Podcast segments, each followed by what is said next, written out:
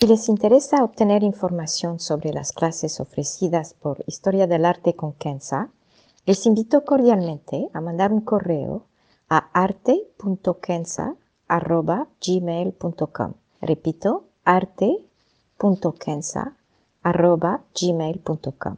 Muchas gracias. Historia del arte con Kenza.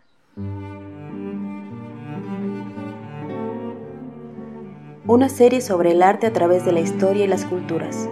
Se presentarán obras que trascienden el tiempo por su belleza y por lo que nos cuenta. Obras que encienden el asombro. Buenos días, me da muchísimo gusto saludarlos. Este biombo que tenemos a la vista se me hace de una belleza y armonía sin precedentes y me permito usarlo como ilustración para hablarles un poco del arte en el periodo Edo de Japón, un periodo único en la historia, dado que el país fue totalmente aislado del resto del mundo por 250 años, o 253 años, para ser más precisa.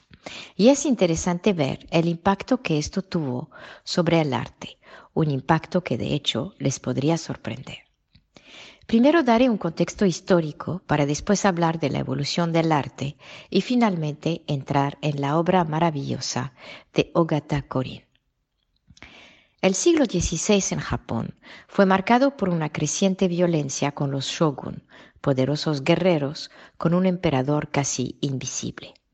Era la era de los conflictos de los 47 Ronin, de los siete samuráis, de Sanjuro, historias que podemos ver a través de las películas clásicas de Mizoguchi y de Kurosawa, por los que les gustan los clásicos japoneses. Pero hacia el principio de los años 1600, las cosas cambiaron con Hideyoshi, el último shogun, el maestro del Nuevo Japón era Tokugawa Ieyasu, quien tomó el poder total del país al eliminar sus divisiones entre cinco poderosos guerreros, logrando eliminar así el poderoso Hideyoshi mismo. La película de Kurosawa llamada Kagemusha ilustra este evento histórico. Tokugawa conocido también como el viejo zorro, instaló la autoridad de su clan, abriendo así la era de los Tokugawa o la época Edo, llamada por la nueva ciudad de Japón Edo, hoy Tokio, que se volvió el centro de poder de los Tokugawa y de los negocios. El emperador seguía, pero casi invisible, retirado en su palacio de Kioto. La era duró de 1615 a 1868. Fueron 253 años, durante los cuales la estructura de poder establecida por el primer Tokugawa se aplicó a la letra. Fue una mezcla de mano dura, muy dura, y de suavidad. Por una parte, no se preguntaba uno dos veces si se debía cortar la cabeza de un traidor o alguien que podría usurpar el poder central y a la vez se invitaba a los damios, a los jefes de nobleza, que tenían todos el mismo rango para no tener competencia, a vivir en el palacio Tokugawa, ofreciéndoles tierras a través de Japón. Pero una manera de controlarlos era de tomar rehenes. Me explico.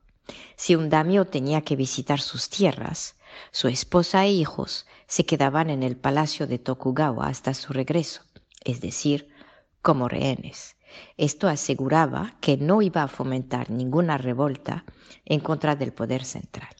Y durante estos 253 años, Japón fue totalmente cerrado al mundo exterior. Cualquier persona con un libro extranjero o con un artefacto extranjero era condenado a muerte. Ningún extranjero estaba autorizado a pisar el suelo japonés y cualquier religión del extranjero era prohibida de allá obviamente, se creó una especie de temor al no japonés y a la vez ideas de superioridad racial que fueron usadas años más tarde, durante mediados del siglo XX.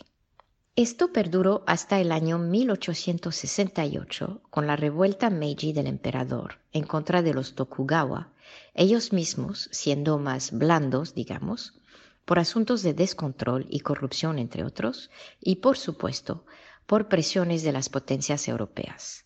El emperador Meiji entonces eliminó todas las estructuras políticas y sociales, incluyendo la tradición samurái, y abrió el país al mundo. A veces de una manera brutal, hay que admitir, causando a la vez sorpresa y malestar. Un malestar que sin duda también tuvo que ver con el pensamiento político de mediados del siglo XX. Pasamos ahora a la cultura de esta época. Si se toma la lógica tradicional, especialmente de los historiadores de arte, uno podría pensar que el efecto sobre el arte y su desarrollo de cerrar fronteras fue brutal, posiblemente implicando un paso atrás drástico y una eventual muerte del poder creativo, dado que no hay alternativas o inspiraciones foráneas. Pero, y creo que esto es un aspecto muy especial del refinamiento artístico japonés, fue todo lo contrario. Durante la época de los Tokugawa tenemos una verdadera revolución artística, con la creación de un arte puramente japonés, quitándose entonces el peso especialmente chino, aunque todavía inspirado en parte por China. Tenemos un arte entonces que se vuelve centrado en la armonía, con un refinamiento que toca todos los aspectos artísticos. Me explico.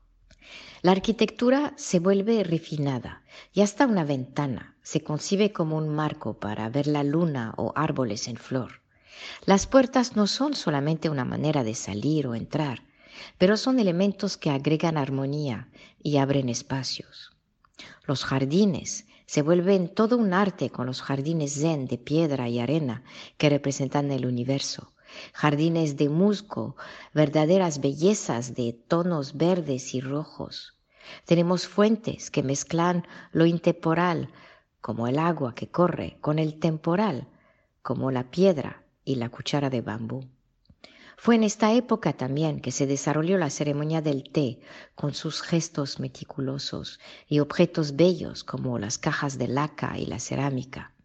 Fue también el tiempo de los ikebana o arreglos de flor que admito, aunque son muy bellos, reflejan también para mí una cierta rigidez, posiblemente el efecto de este confinamiento, para usar una palabra de moda.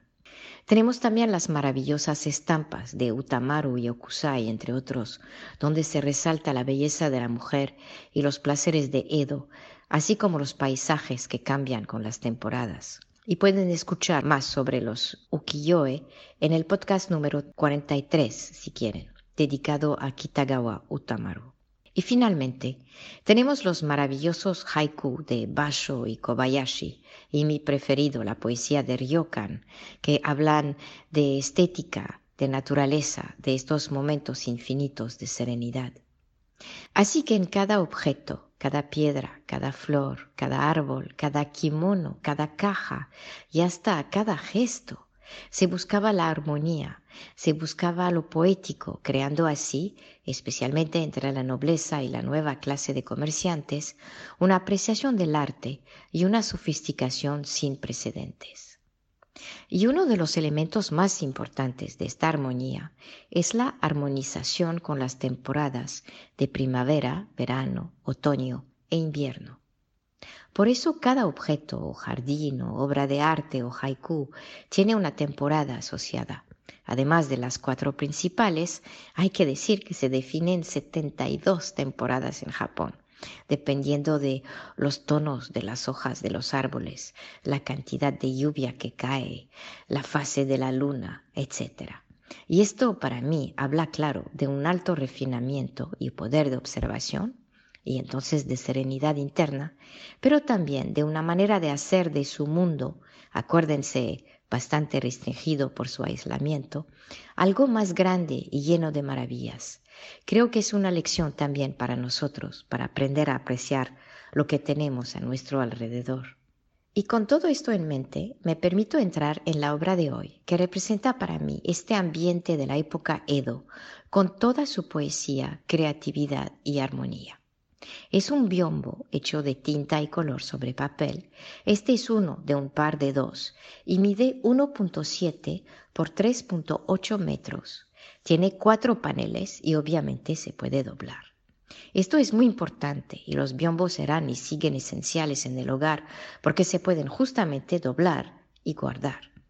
Como comenté previamente, el arte está en armonía con las temporadas y todo o casi todo sigue este patrón, es decir, la ropa, la comida y la decoración del hogar, para citar algunos. Por eso se cambiaban los objetos en la casa cada temporada. Esta tradición se llama Koromogae y admito, me encanta y la practico muy humildemente, cambiando fotos o cuadros o quitando tapetes, sacando nuevas telas, etc., con cada nueva temporada. El biombo entonces es un elemento perfecto para esta tradición. Y aquí tenemos este de Ogata Korin, que data de principios del siglo XVIII y se pueden ver pinos, bambúes y dos grúas, todos símbolos de longevidad y en general representaciones para un objeto de otoño con una esperanza de la vida a pesar del invierno que se acerca. Pero el genio de Ogata Korin, un artista maravilloso y multifacético de la escuela Rimpa, por los que conocen el arte japonés o quieren saber más, es que vemos también el, si observamos el biombo de cerca, algunas azaleas, crisantemo, unas glorias y hasta pequeñas flores de primavera.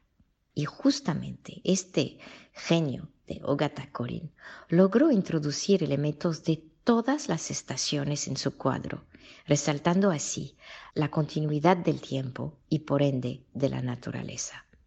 Ogata Korin solamente usó tres tonos, el verde pálido, muy inusual para una obra japonesa y más asociada al arte de China, el café y unos toques de rojo. De nuevo, habla de una estética a primera vista muy sencilla, pero de hecho extremadamente difícil de lograr. Otro aspecto del cuadro que llama la atención es el hecho de que el río parece correr hacia nosotros, lo que es también una representación inusual en el arte en general, no solamente en Japón. Tienen que pensar que la gente ve el biombo de frente y que entonces da la impresión que el agua corre hacia ellos. Para concluir, hay que decir que la estética japonesa no seduce a todos.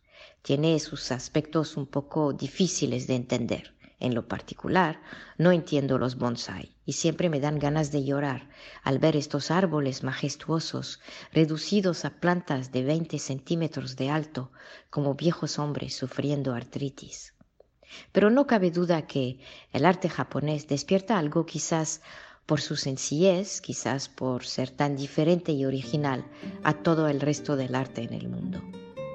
No podemos especular si esto es propio de Japón o si otras culturas también hubieran la posibilidad de desarrollar un arte tan sofisticado a pesar de no tener ningún contacto con el exterior. Pero lo único que podemos decir es que en el caso de Japón, el resultado fue de una gran sofisticación artística, una creatividad constante y, por supuesto, una armonía con los elementos de la naturaleza que hoy, con toda la modernidad y la alta tecnología, nos sigue llamando la atención y nos sigue dando serenidad. Arigato gozaimashita. Muchas gracias.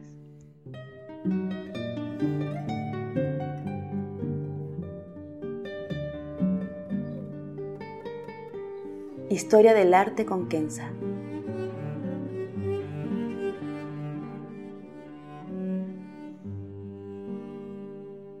Para ver las obras que se presentan en este podcast y a la vez descubrir otras que podrían despertar su asombro, les invito a seguirnos a través de la cuenta Instagram Historia del Arte con Kenza.